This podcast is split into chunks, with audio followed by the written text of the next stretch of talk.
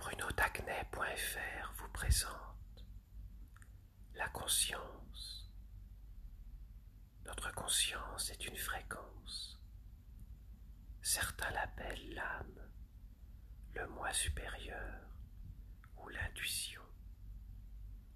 C'est nous sur un autre plan et inversement. Notre conscience que ce soit. Dire qu'elle nous guide est un positionnement purement humain. C'est nous qui nous orientons sur ce plan terrestre. Là où elle se situe, les notions d'espace et de temps sont absentes.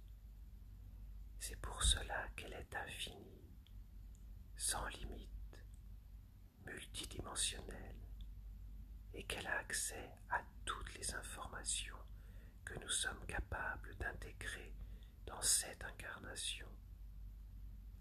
La consulter est la plus sûre des solutions.